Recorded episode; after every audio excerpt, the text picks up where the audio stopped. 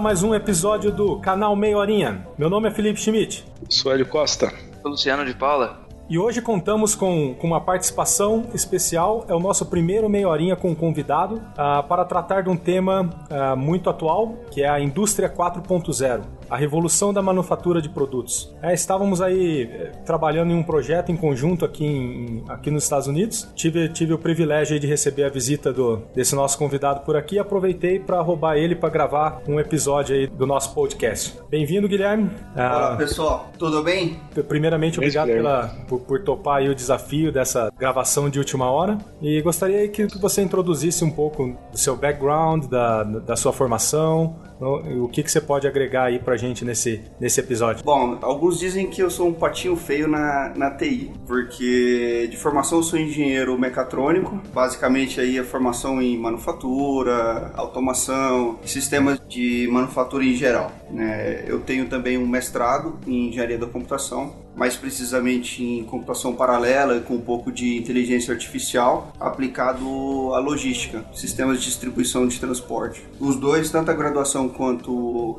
a pós-graduação, o mestrado, é, na USP. É, eu tenho também um MBA executivo na GV e uma extensão em governança de TI na, uhum. na FIA. E também recentemente fiz uma, um curso de extensão aí no, no MIT de IoT. Puta, que tem legal. tudo a ver com, com o tema que a gente vai falar aqui agora. Oh, legal, e, e, muita gente deve estar se perguntando, né, por que, que quem acompanha a gente, por que, que nós de TI estamos falando sobre manufatura, né? Calhou-se, né, de, de todos que estão participando aqui, nós somos numa área de IT que suporta uma planta de manufatura. Então, é, tanto o Luciano, o Hélio é, e eu trabalhamos diretamente com, com uma planta de manufatura e o Guilherme vem de uma área que provê a infraestrutura de IT é, para suportar né, as plantas de manufatura Então acho que é um, é um casamento perfeito aí, tanto da, tendo a parte técnica e como o Guilherme acabou de compartilhar, toda essa formação acadêmica é relacionada também à engenharia, à, à, manufatura e como eu já comentei no, no episódio anterior, essa mudança de, de mindset, né? De, de, de, ter a área de, de TI como parceiro de negócio, trazendo inovação e ajudando o negócio na melhoria do processo, na melhoria do dia a dia. Então é desse tema que a gente vai tratar hoje. Então vamos lá, já que a gente já colocou o tema, o que seria a indústria 4.0? De onde vem o conceito? É, você quer explanar um pouquinho pra gente, Guilherme? Bom, por que indústria 4.0? Na verdade, está relacionada aí como uma quarta revolução da indústria, né? Onde aí a primeira revolução foi aí a, com James Watt, com a máquina a vapor, né? E também as linhas férreas e naquela época tudo isso começou, né? Lá em 1800. Isso, por volta de 1800. Depois veio aí a, a questão da energia elétrica, né? E veio uhum. também a produção em massa. Aí Henry Ford lá com a com fabricação dos fabrica... Pretos. Exatamente. Podia ser qualquer, qualquer tipo de, de carro e qualquer cor, desde que fosse, fosse Ford preto. preto. Exatamente. Né? Exatamente isso. A terceira revolução foi por volta da década de 60, 70. Já está mais relacionado com, com a eletrônica digital, que já estava mais avançada nessa época, né? E aí foi quando surgiu os PLCs, surgiu é, essas tecnologias, vamos dizer assim, iniciais da automação. Uhum. É, nessa época já começou a surgir também algumas coisas de robótica, algumas coisas mais nessa linha automação também pneumática, também já estava mais evoluída, é um pouco anterior à pneumática, mas já estava mais evoluída nessa época. E vale também pontuar que nessa época, por volta de 70, 72, foi o primeiro processador também. Né? Então, é só para ter um marco aí que o avanço que estava a eletrônica digital e, as, e, os comandos lógicos nessa época foi uhum. quando surgiu essa terceira revolução. Então a gente vem da primeira revolução que é basicamente baseado no vapor, passa pela segunda, que é com o surgimento da energia elétrica e do início da produção em massa, e chega até a aplicação de tecnologias específicas para a manufatura, como os PLCs e tudo, a introdução desses conceitos na linha de manufatura. Isso você comentou que é 1970, 72, quando começou o surgimento do, dos processadores. E por que que só agora é considerada a quarta revolução? O que que teve nesse, é, nesse meio tempo? Bom, nesse meio tempo começou-se assim evoluir a computação o que tinha na década de 70 aí que eu comentei da automação digital era muito mais lógica, não era aí um computador propriamente dito. Né? Inclusive a computação analógica nessa época era mais evoluída que a digital para uhum. controle, sistemas PID, que se alguém já, já sofreu com sistemas de controle na universidade, é, dessa época era muito mais analógico. Né? Então eu posso dizer que que ok, essa revolução aconteceu nesse período de 1970, mas ela foi evoluindo até exatamente, hoje. Exatamente, né? exatamente. E eu acho que com a inserção de sistemas computadorizados, em conjunto com os PLCs, cada vez mais sistemas ajudando a operação de chão de fábrica e código de barras. E por que, que a revolução, a quarta revolução da indústria, se diferencia tanto de toda essa evolução que já, que já vem trazendo uh, desde então com, com a introdução de sistemas? Bom, é, basicamente foi a junção né, dos dois mundos, o mundo físico com o mundo cyber, com o mundo computacional, que assim criou basicamente a, a quarta geração da indústria. Fatores que ajudaram, eu vou entrar em detalhes depois, mas por exemplo a, a internet, né? a, rede, a conexão, tudo isso é, contribuiu muito para que isso viesse à tona. Mas basicamente a quarta geração da indústria, eu diria que ela é um, é um subproduto de um algo maior, que é a transformação digital. Ah, legal. Né, a transformação... Vamos tocar nesse ponto aí. Exatamente. A transformação digital não é algo que é único só da, da indústria. Algo que aconteceu com, com o retail, né? a Amazon está aí para dizer isso. Algo que aconteceu com os bancos, que também evoluíram muito multicanais de atendimento. Hoje você dificilmente vai numa agência tudo digital. As operadoras de telecom, que teve aí um, uma grande transformação de transformar os sistemas de multiplexação para sistemas é, IP, e aí agora já está vivendo um novo momento que é o momento da virtualização da camada de rede. Então, assim, é a digitalização de tudo isso, a transformação digital, que é o contexto da, da quarta geração da indústria. Eu acho que até hoje a gente evoluiu muito em quesitos sistemas, né? Teve um, né, desde o início da aplicação dos processadores e dos sistemas, surgiram aí é, né, a, a, definição de acordo com, com ISA, é, a ISA 95, que é o que o Guilherme faz parte, inclusive, dessa, dessa instituição, definiu as camadas de, de operação, então acho que, que teve muito o amadurecimento da camada 3, do surgimento de sistemas MES, né, é, dedicados a gerenciamento de chão de fábrica, mas até então é, todos esses sistemas, todas essas caixinhas estavam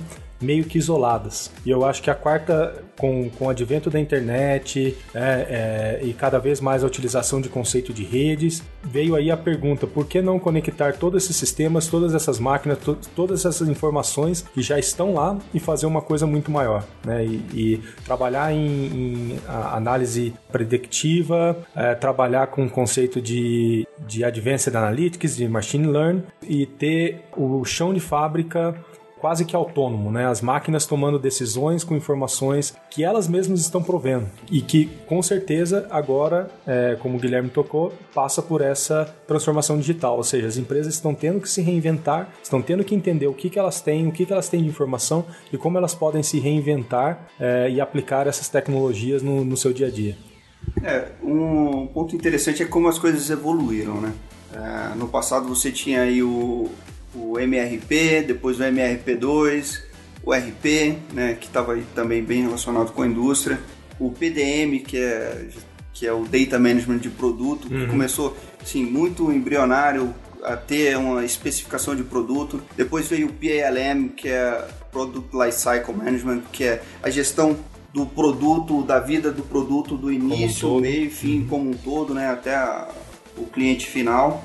Também teve nessa bem antigamente tinha o SIM, né, que é o Computer Integrated Manufacturing, que aí tinha o CAN, tinha o CAI, tinha o, é, o CAD, tudo isso que era composto, mas assim, não tinha muito de integrado. Apesar do nome, não tinha muito de integrado. E a gente começa a viver isso agora. Aí o próprio MES, o, o próprio SCADA funcionando junto com o MES e um monte de sistema que faz isso funcionar bem. Eu até, até faço a comparação do MES com o CPU da manufatura. Ele processa realmente e integra tudo para poder fazer a coisa acontecer.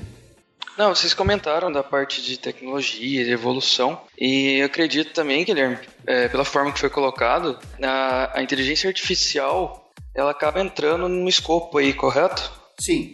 Com as máquinas, é, tudo de forma mais inteligente, tá se integrando. É, e vale lembrar que não é um conceito novo, inteligência artificial. É, a maneira como isso está habilitado a, com tudo que a gente tem de tecnologia é que está fazendo a diferença. Até vou comentar um pouquinho mais adiante sobre isso. Então, bacana as contribuições do Guilherme. É realmente pro nosso público aqui do, do Meia Horinha, é realmente é um assunto muito novo, né? Ele vem se desenvolvendo aí ao longo dos anos, tem muito pouco material, né? Pouco material com esse tema aí. Então o Guilherme ele vem enriquecer aí esse, esse conjunto né, de informações aí que ele tá provendo pra gente hoje. tô aprendendo bastante aqui hoje, mas pra frente queria colocar algumas dúvidas aí que eu tenho também, pro Guilherme poder dar pra gente aí um pouco mais de noção aí sobre os benefícios, né, de se utilizar esses conceitos aí, todos esses pilares da indústria 4.0.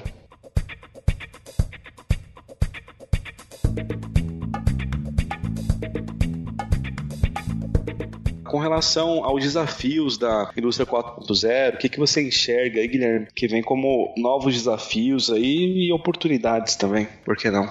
É, do ponto de vista de negócio, né, que acho que é o que mais vale para a gente e o que vai entregar o valor, em que contexto que está isso pro, pro negócio, né? Basta a gente começar a pensar customer experience você ter serviços convenientes, ter produtos convenientes que façam sentido para o cliente, que faça diferença para o cliente, né? Uhum. Não é só ter um produto que vai atender o básico ou, sei lá, que não traz um, um benefício muito claro. Sustentabilidade, né? Eu acho que é um outro tema que que está bastante relacionado e, assim, está na pauta dos, dos executivos das companhias. Né? E aí eu tem um monte de conceitos, smart grid, tem, tem automação, tem é, automação do ponto de vista de economia de energia, do ponto de vista de otimização de recursos e aí uhum. vai. Tá num contexto de smart world, que é a questão de hoje hoje a gente tem relógio é, smart, tem telefone smart, tem, tem um monte de a gente já não consegue mais é, perceber a quantidade de coisas conectadas e quantidade de coisas que a gente lida que são cyber physicals. São coisas que estão relacionadas com o nosso mundo e que estão mundo físico e o mundo cibernético tudo conectado com a gente. Outro conceito importante também que eu acho que tem muito a ver aí com o nosso dia a dia é, da indústria, principalmente indústrias globais, indústrias que têm algo para para implementar que, vamos dizer assim, que tem que implementar global, mas tem que atender também a necessidade local. local. né? Uhum. É, existe até um termo que, que, o pessoal fala que é o localization, né? Pensar global, mas atuar é, local. É, por exemplo, o próprio McDonald's, que tem aí uma linha de produtos que é padrão, você, uhum. come, você come o mesmo sanduíche praticamente no mundo inteiro, um sabor muito parecido ou igual que seja. Que é o Big Mac? que é o Big Mac, mas também tem o Mac Baguette na França, por exemplo, né, que atende o mercado local. Então, assim, é, o localization é outro ponto que a gente tem que ter é, em mente, e aí isso é traduzido na, na flexibilidade da manufatura. Uhum. Né, outro ponto importante, o controle remoto, né, as, as ações remotas, você monitora, você tem informações em tempo real e você consegue tomar uma decisão ou tomar uma ação sem necessariamente estar no, no chão de fábrica ou tá no dia a dia, você consegue consolidar isso e ter uma informação mais apurada. Não, essa é uma tendência muito forte, né, e que trouxe que a tecnologia só veio ajudar nisso, que é realmente você controlar tudo remotamente. É o gerente da fábrica ter informação ali no seu smartphone, também é um, é um supervisor ou, ou um técnico uh, ter o auxílio de um engenheiro remotamente, uh, atuando usando né, é, o Skype ou usando o FaceTime ou qualquer tecnologia que seja, ter essa conexão conexão direto com o chão de fábrica para arrumar uma máquina, para fazer um ajuste em alguma coisa, né? É, que não precisa realmente de um engenheiro lá para estar tá fazendo isso e o próprio técnico com o auxílio remoto consegue estar tá fazendo. Isso é um, isso é um, ponto um bastante ponto interessante. Outro ponto importante que acho que tem tudo a ver com isso e também junto o tema de manufatura flexível, uhum. Que é a customização em massa. Para gerar uma boa experiência, como a gente falou aqui agora, é, para ter aí um, uma flexibilidade, o, o tema de customização em massa é bastante importante. Você poder produzir um tipo de eu visitei a fábrica da Volkswagen bons anos atrás e já tinha esse conceito implementado. É uma linha que era toda robotizada e entrava um carro de uma, um modelo, entrava outro modelo, entrava é o mesmo modelo com alguns diferenciais uhum. e na mesma linha a, os robôs se adaptavam e faziam aquilo totalmente customizado. Eu imagino que o que deveria ter por trás era o pedido do cliente, que deve ter vindo por um portal ou algo assim e chegou na fábrica e já estava sendo produzido. O único, único ponto da, da linha que tinha aí um envolvimento de humano era o teste na, na esteira. É.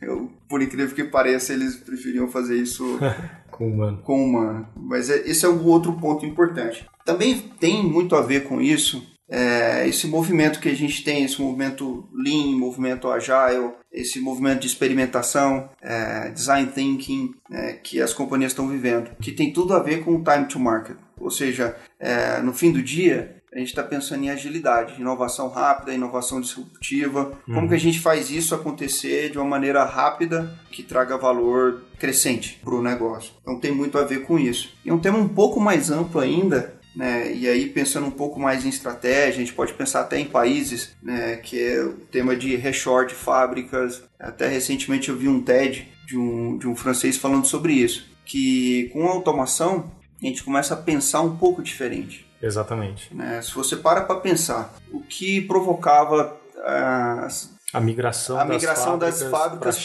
para a China. O que migrava uhum. para o Brasil, o que migrava para o México, o que migrava para outros lugares, era justamente o custo da mão de obra. Exatamente. Mas para para pensar se isso está automatizado e se não tem mais o fator humano como principal fator aí. Começa a ser independente o lugar que vai ter essa fábrica. Aí você tem que pensar na redução da complexidade do seu supply chain. Exatamente. Para maximizar a experiência do, do, do, cliente. Exatamente, que é o que a Amazon, a Amazon faz muito bem. Não, e também ouvi recentemente falar que a Adidas estava considerando voltar sua fábrica da China para a Alemanha, porque estava uma porcentagem bem alta automatizada. As próprias fábricas na China, eu vi uma reportagem é, de uma empresa na China que no começo, em fevereiro, ela completou 80% de automação dentro da China e ela já tinha planos para automatizar mais 10% até o fim do ano. A, a fábrica, se eu não me engano, tinha 2 mil funcionários, caiu para 400 e o plano é ficar com 200, que são as pessoas especializadas em fazer manutenção nos robôs e o setup da, das linhas. Então, até na China, que a mão de obra é barata, já está tendo esse, esse tipo de movimento também, né, de, é. voltado para automação. Interessante. Nesse mesmo TED que eu vou deixar como dica no finalzinho, tem um comentário interessante é, para alguns segmentos é mais barato produzir na, na França do que no Brasil, por exemplo, que teoricamente o, o custo da mão de obra é maior. Esse movimento é um movimento que vai estar na cabeça dos executivos, eu diria que já está, eu diria, e é algo importante também para ser levado em conta no contexto da quarta geração da indústria.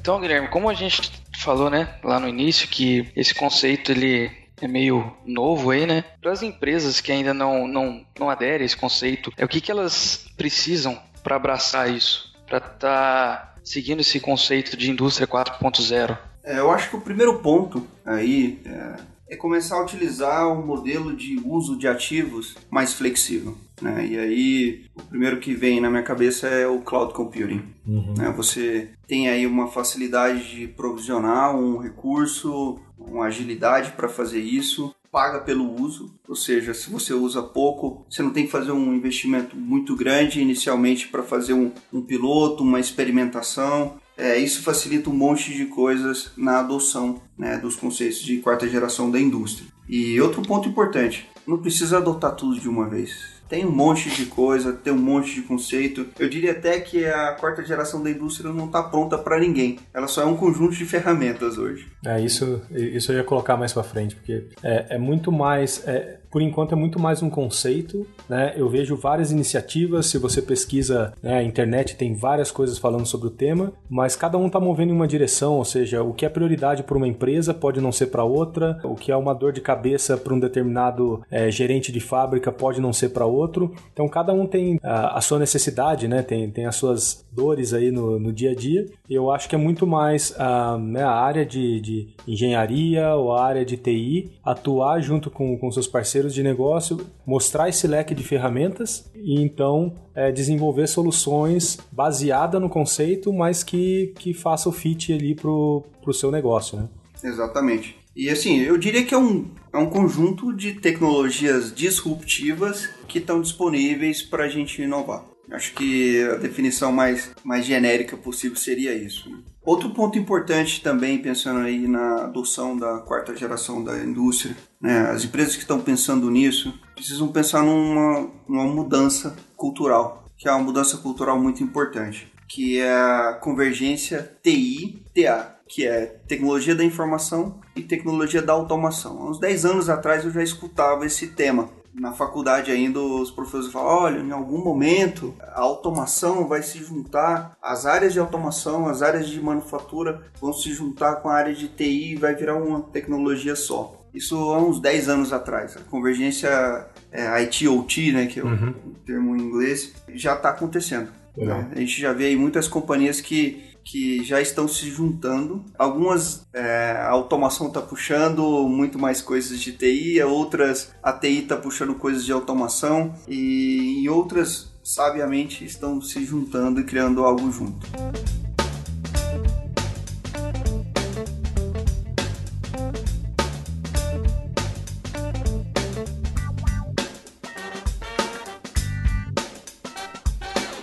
Então a gente falou do, do, framework, a gente falou dos desafios, do conceito, né, de tudo que o Guilherme explicou muito bem. Mas Guilherme, quais são, né, podemos dizer as ferramentas, quais são os alavan alavancadores tecnológicos para serem utilizados na, na indústria 4.0? Bom, voltando no framework, né? Eu acho que aí é um conjunto de tecnologias que estão fazendo toda essa revolução aí. Então não existe eu chegar numa, numa loja ou num fornecedor e falar assim, implemente a indústria 4.0 para mim. Você tem uma caixinha com, com tudo, com, uma caixinha com tudo de, de quarta geração da indústria para me vender e implantar na minha indústria? Não, não existe. não tem. Cada um vai fazer da sua forma é, e vai saber as dores de cada processo e poder implementar isso. O que é um framework? É um monte de, de ferramentas que evoluíram com o tempo e que hoje estão disponíveis aí, até pela evolução da computação. Hoje a gente tem uma computação bem mais poderosa que 10 anos atrás, por exemplo. Eu vou usar como referência uma fonte de uma consultoria estratégica conhecida, a BCG, Boston Consulting Group, que eles listam aí nove. Na verdade, eu já vi outras listas que tem mais, tem mais, tem menos. tem menos. Basicamente, o que a BCG faz é listar as que estão relacionadas à computação. Mas tem outras, por exemplo, nanotecnologia para materiais e assim vai. Então, assim, focando no, neste, neste guide que a BCG nos, nos dá, basicamente são robôs autônomos e aí entra também os cobots, né, que é os robôs colaborativos. Simulação, aí quando eu falo simulação, é simulação de conforto, simulação de, de segurança, simulação. É, você, no momento que você está projetando algo, você não tem que comprar é, vamos dizer assim, as peças, ter que comprar o material, comprar tudo para você produzir para poder, poder, testar. Na verdade, uhum. você simular isso tudo virtualmente. Uhum. Né? Essa, é a, essa é a ideia. A Fórmula 1 usa muito isso, né? Exatamente. E aí tem elementos finitos, até dá uma dorzinha na espinha que eu lembro da época da faculdade.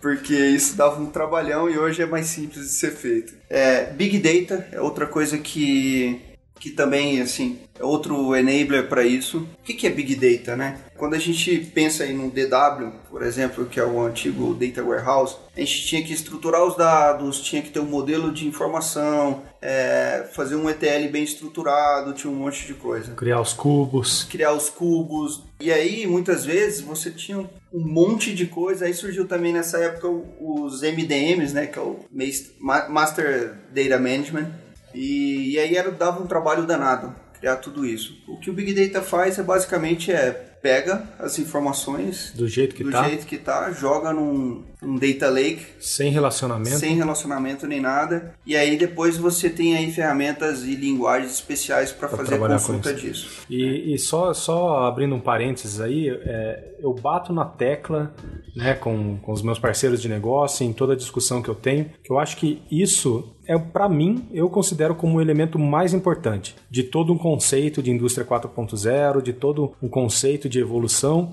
É aquilo que eu comentei no início, né? Você sair de ter sistemas isolados fazendo coisas isoladas e sim poder coletar os dados disso, colocar num repositório, né? Que seria é, aí o, o Data Lake, que está dentro do Big Data. E aí sim, isso vai ser o enabler, né? isso vai deixar com que você eh, comece a analisar os dados, fazer tomadas de decisões preventivas e, e aí sim começar a trazer benefícios para o negócio. Eu vejo isso como um início, né? Você implementar alguma coisa relacionada a Big Data, começar a coletar os dados, ver onde realmente estão seus problemas e trazer as outras ferramentas da caixinha para ir complementando aí o conceito. Ele meio que permite você transformar os dados em informação, né, Felipe? E também ajuda muito na tomada de decisão rápida e, como resultado, garante continuidade no negócio e agindo de forma é, proativa, né? E aí entra outro componente também, que é a inteligência artificial. É, eu falo inteligência artificial, mas basicamente machine learning, uhum. que é um, sub,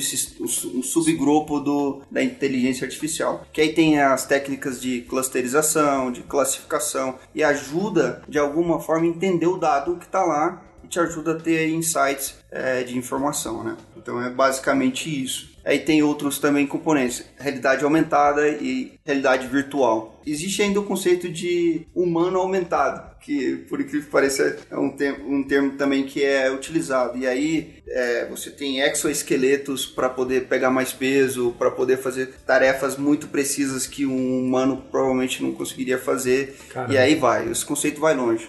E só voltando no, no Cobots, né? É, a gente está com, com, um projeto dentro da empresa também relacionado a isso e é muito interessante porque é um conceito que vocês podem pensar, né? Ah, mas o, os robôs já existem aí faz muito tempo, a indústria automobilística já usa robô há muitos anos, mas o conceito do robô colaborativo é, são robôs desenhados para trabalhar junto com pessoas, né? Porque a, as, as, multinacionais, essas empresas né, é, grandes e também, claro, to, todas as, as empresas sempre têm a preocupação com o quesito segurança. Então você não pode colocar seu empregado em risco, é, risco de acidente. Então o conceito antigo dos robôs, né, desses robôs que estão aí no mercado, são ilhas ou são áreas onde só atuam robôs, que um humano só entra nessa área com os robôs desligados, né, para não ter é, problema, risco de segurança. E os robôs colaborativos, eles é, podem trabalhar junto com uma pessoa, ou seja, se você bate a mão nele, ele para, ele não faz uma força contra você, ele não te machuca. É, então é um conceito também de um robô reaproveitável, que você pode facilmente fazer a programação dele, o setup dele para atuar em diferentes funções. Você pode ter o robô instalado numa bancada, né, que é com, com, com rodas, e você coloca ele no final de uma linha de produção para ele fazer, por exemplo, empacotamento. Então ele pega o produto que está saindo da linha e coloca nas caixas. Mas a partir do momento que aquela função ali, aquela linha não está rodando ou, ou aquela função não está sendo gargalo para produção, você pode pegar ele e mover para um lugar onde, por exemplo, ele está pegando o produto e fazendo algum cheque de qualidade ou lendo alguma informação através de código de barra ou, ou, ou sensores de captura. Então, ele é multidisciplinar, ele pode fazer é, diferentes coisas e isso é muito interessante porque você não, não precisa investir em 10 robôs para fazer 10 coisas diferentes. Você pode ali iniciar com um robô, fazer um teste numa área da sua empresa, numa área da, da outra empresa e o custo deles, né, o, o, não é barato, mas se comparar com um robô desenhado para o seu processo, para sua é, para sua linha de produção específico, o preço dele é bem mais em conta e você consegue programar ele para fazer n movimentos e, e, n funções. Acho que isso é interessante desse conceito. É, e a questão do custo aí também acho que está relacionado por medidas de segurança também. Esses robôs eles têm uma limitação de potência também, então isso acaba barateando um pouco também o custo desses robôs.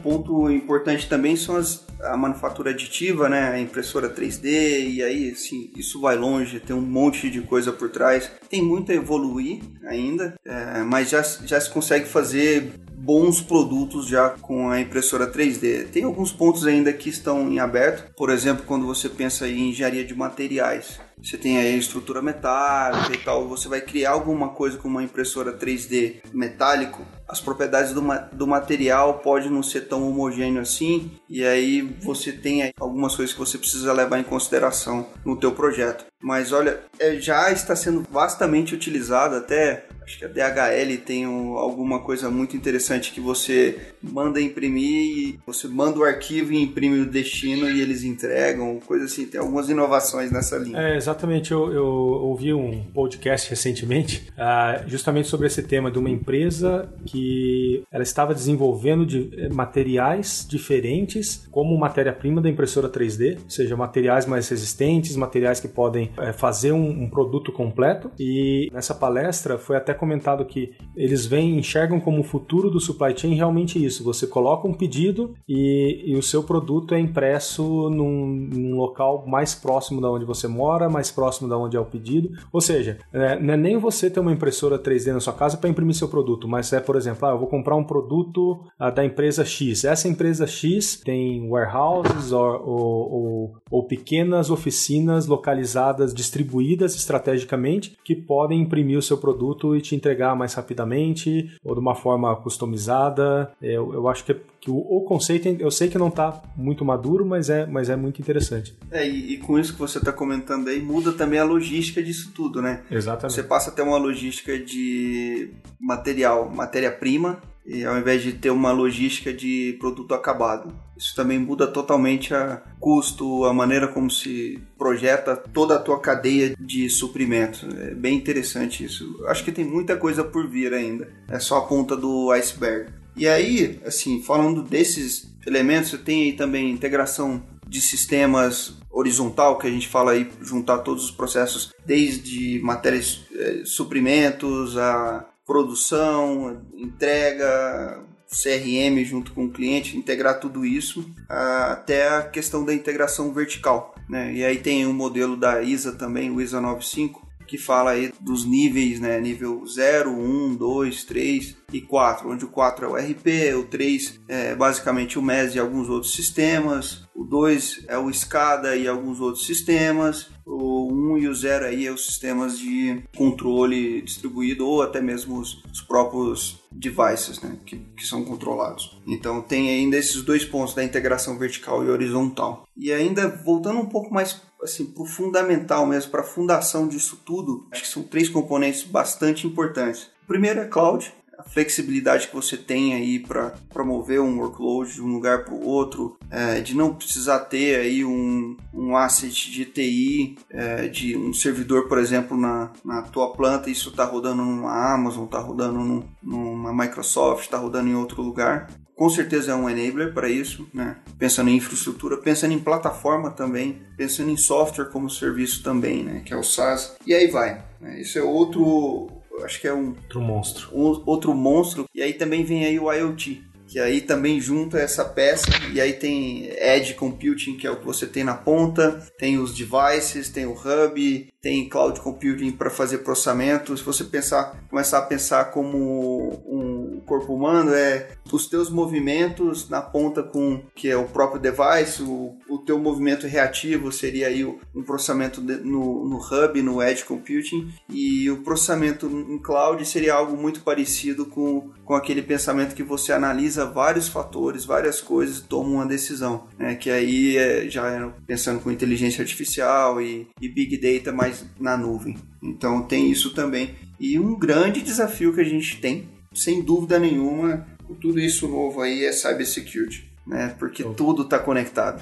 É, eu acho que essa é uma das maiores preocupações, né? das grandes corporações que são bem fechadas, que tem seu conceito antigo de, de segurança, de tudo, né? Muito bem seguro, de segurança de, de, de negócio, né? De, de projetos e tudo. Acho que realmente o desafio é quebrar o conceito de você começar a migrar sistema para nuvem, como o Guilherme falou, dos IoTs, né? Os IoTs são sensores, eles podem fazer N, ter N funções, né? Sensor de temperatura, de calor, de pressão ou, ou mesmo né, sensor de, nas máquinas, o, o que você quiser colocar é, baixo a essa tecnologia de IoT, elas precisam estar conectadas em algum lugar. Então, provavelmente ela vai precisar estar conectado na, na rede da sua empresa, que muitas vezes tem uma camada de segurança que precisa aí, né, trabalhar a área de TI com a área de engenharia, com a área de automação, para entender né, os riscos de ter aquele componente conectado ou não, ou se, se, se a atual tecnologia, se o que você está usando para a segurança da sua rede é, permite ou não a conexão desses dispositivos. Então é uma conversa aí que a gente está vivendo isso, então é longo, né? Exatamente. É, é uma conversa muito longa. É, e um ponto importante aí, o, o IoT não somente como sensor, o IoT como um atuador também. E aí sim a gente tem que pensar na segurança como um fator fundamental, né? Porque isso pode implicar na segurança das pessoas. Né? Por exemplo, um warehouse, um WCS, que é um Warehouse é, Control System, onde você tem coisas automatizadas. Imagina, você ter que ter isso tudo é, muito bem seguro para que as pessoas não, não sofram acidentes, para que não tenha aí algo que comprometa até mesmo a imagem da companhia. Cybersecurity é um negócio bastante importante em tudo isso que a gente está falando aqui. Não, bem bacana, Guilherme. E as suas contribuições é, é um conhecimento muito rico aí para os nossos ouvintes do, do Meio Arinha. Eu queria colocar uma perguntinha aí para o Guilherme. É, ele falou bastante de soluções aí, deu uma visão bem bacana para gente sobre isso. Eu queria perguntar para ele com relação aos princípios envolvidos no desenvolvimento dessas soluções aí, é, se ele poderia citar alguns desses princípios envolvidos na geração de tudo isso aí que a gente está colocando hoje. Um deles, interoperabilidade que é isso, né? Poder integrar e conversar com outros elementos. Imagina que a gente está aí vendo com IoT, com tudo isso, Big Data, isso tudo tem que se conversar. Né? Esse é um princípio que, que a gente tem que ter em mente para criar uma solução, para pensar numa solução para quarta geração da indústria. Virtualização, e aí os pessoal de computação fala, pô, mas virtualização de servidor eu já conheço. Não, não, não estou falando só disso. Eu estou falando também do conceito de virtualização que é a simulação que eu comentei com vocês da fábrica. Hum, uh -huh. A simulação para você entender se tem algum gargalo na determinada linha, por exemplo. Né? Isso você vai ter aí um modelo de simulação, simulação estocástica, por exemplo, probabilística, e aí vai. Então essa é a virtualização, que acho que é antes de você ir para realmente implementar um projeto, você simular isso. Não, é, é bem interessante e nós recebemos é, recentemente aqui a, a Autodesk fazendo um, um uma propaganda dos seus produtos, né? A gente não está fazendo propaganda aqui,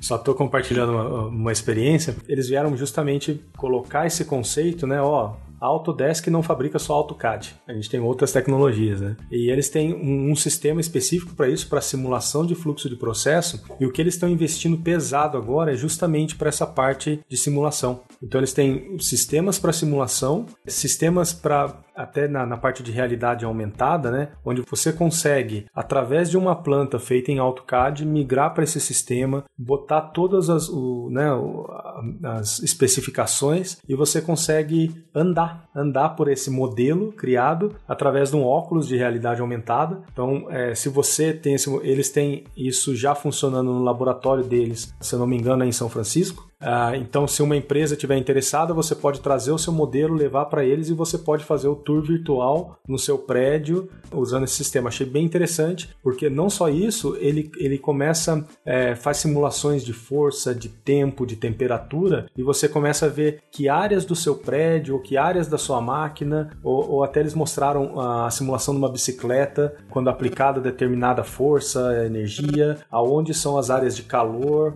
né, das emendas. Então, baseado nisso, eles mostraram uns projetos muito interessantes da BMW é, para as motos, onde, onde você não precisa ter a, mais a carcaça inteiriça. Certas peças da moto, para tornar a moto ou o carro mais leve, elas são feitas em forma de colmeia. Por quê? Porque o estudo da força e resistência, aquela peça em forma de colmeia, é, visualmente ela tem uma aparência né, chocante quando você olha, mas ao mesmo tempo bonita em termos de design, mas ela é tão resistente ou, quanto, mais, resistente. ou mais resistente quanto uma peça inteiriça. É, né? Eles chamam isso, esse conceito de otimização topológica. Uhum. É, e aí entre os elementos finis que eu comentei contigo da época da faculdade, mas basicamente é modelar isso de uma maneira computacional simular né, os esforços né, nessa determinada peça e encontrar a melhor, é, a melhor configuração da peça, a melhor configuração, melhor disposição 3D da, da, da peça, vamos dizer assim. E isso é um negócio que vai longe, tem muita coisa. Tem uma, é, acho que o, o A320 foi inteiramente projetado sem ter um protótipo, foi todo feito em computador. E aí já partiram direto para a produção do primeiro protótipo, protótipo completo. Acho que também é um ponto é, interessante. Tem uma outra indústria também, indústria aeronáutica, que eles fazem esse tipo de simulação para ver se em determinado momento, quando vai fazer uma manutenção no avião, se aquela peça vai trazer algum risco para o engenheiro que está fazendo aquela manutenção ou não. Tem a questão de conforto térmico e aí tem um monte de coisa. Então esse conceito vai muito longe de virtualização.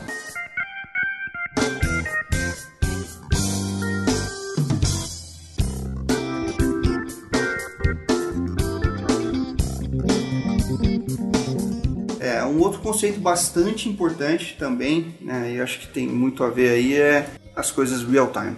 Tudo isso conectado e provendo informação em tempo real para que possa ter decisão, para que possa ter atuação é, no momento mais oportuno. Ou seja, aconteceu algo, você precisa tomar uma, uma ação, é, aquilo é imediato orientação a serviço, né? Ou seja, você modularizar isso tudo, e já é um conceito que tem na computação, né? uhum. de microservices, por exemplo, e esse conceito expande aí para a quarta geração da indústria e modularidade. Ou seja, se você precisa adaptar um processo você tem uma linha completa, por exemplo, um processo completo, você precisa adaptar ele, você tira uma pecinha só, um pedacinho daquele processo, um pedacinho daquela linha, substitui por uma outra e aquilo tudo é, funciona como se fosse um processo totalmente novo, integrado. Essa modularidade, ou seja, você consegue substituir pedaços, consegue expandir, crescer é, em módulos. Né? Isso é bastante importante. Oh, caramba, cara, eu, eu ouvi isso recentemente, né? Num dos projetos aí, eles estavam trabalhando numa linha multiuso. Então acho que é, é realmente vai,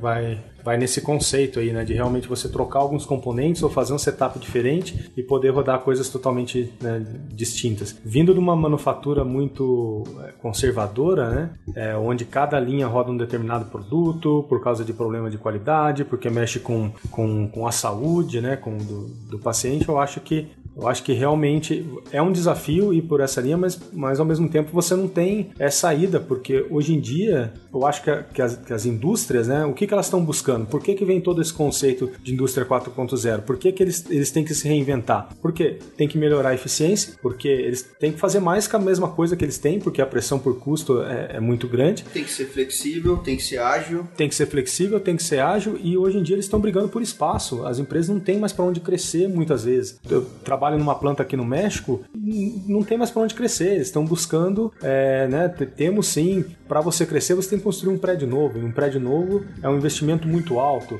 Então, as empresas cada vez mais desafia pra, desafiam para você poder aumentar a sua eficiência, ser mais eficiente com, com o ativo que você tem. E realmente, eu acho que esse conceito de modularização ou de linha multipropósito é uma coisa realmente que vai pegar aí no futuro. Luciano, quer mandar uma, uma última pergunta para o Guilherme? Eu acho que a gente vai passar um pouco da, da, da, meia horinha nesse episódio, mas acho que valeu a pena, acho que está sendo uma discussão muito valiosa, hein?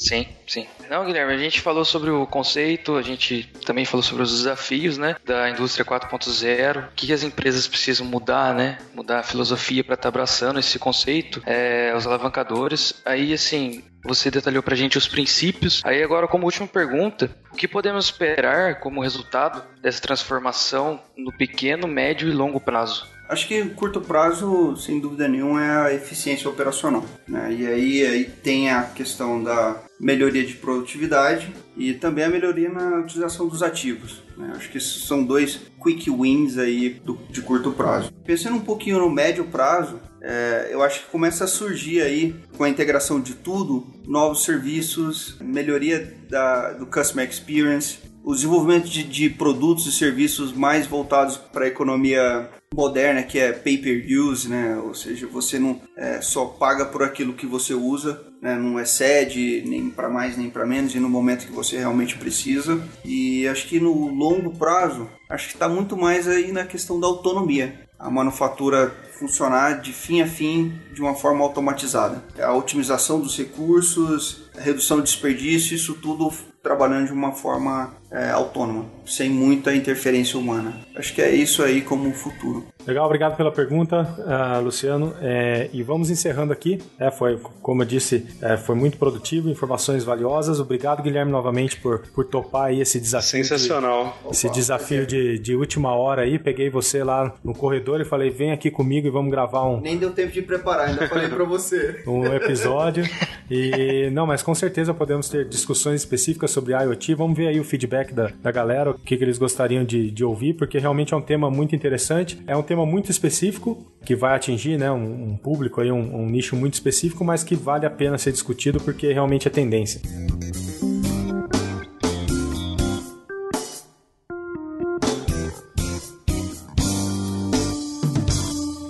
Então vamos finalizar o episódio de hoje com dicas do que fazer naquela meia horinha. É, eu vou começar com a dica de hoje, que é um relatório é feito ano passado, em 2016, pela CNI, que é a Confederação Nacional da Indústria, justamente com os desafios da indústria 4.0 no Brasil. É muito interessante, eu vou deixar o link no post, mas lá comenta todos os desafios de infraestrutura, porque a gente, se a gente está falando de, de cloud computing, a gente precisa de uma internet boa e o Brasil né, tem certos problemas de infraestrutura em certos locais uh, remotos. Então, se a gente está falando de fábricas em, em, vários locais hoje no, no Brasil onde não se tem uh, uma infraestrutura adequada, pode ser complicado. Então, vale a pena para trazer tudo isso para a realidade do Brasil, dar, um, dar uma olhadinha no relatório aí. É um relatório rápido, são poucas páginas, mas vale a pena a informação.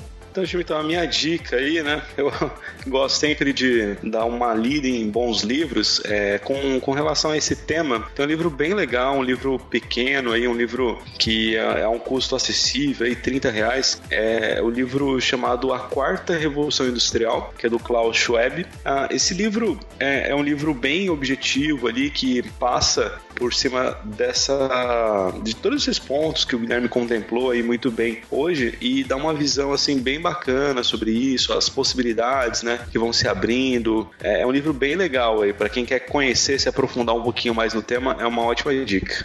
Meu é um TED que fala sobre o futuro da manufatura. O apresentador é Caio Hermanin. Ele fala sobre. Ele dá uma introdução sobre a revolução industrial e depois entra falando fortemente a, a, respeito de impressão 3D, né, de como ela contribui e pode contribuir na manufatura. Ele explica alguns casos e como ela beneficia, no caso da, de empresas no, no, ramo de aeronáutica, que tem muita perda durante o processo, porque eles precisam fazer muitos testes, é, tanto de produto, matéria-prima, e ele dá casos que consegue reduzir de, da escala de 12, de 12 para 1 para 1 para 1.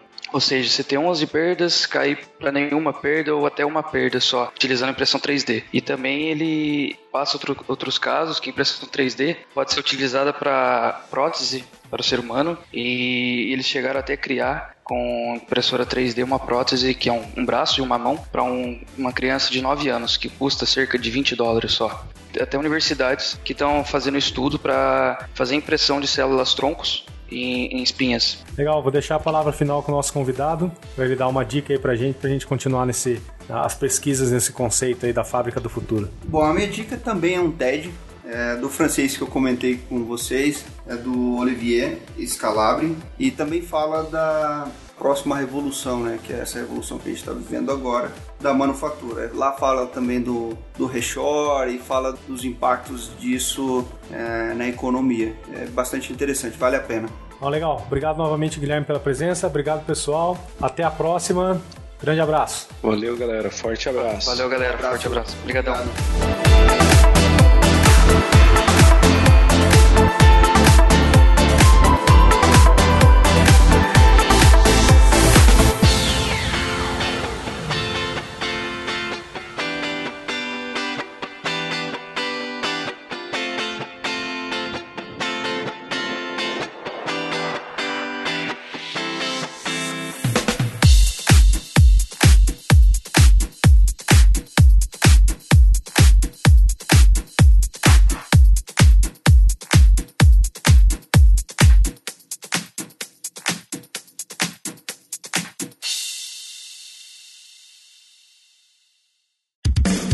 Esse episódio foi editado pelos editores. Eles podem editar o seu também. Acesse oseditores.com.br e saiba mais.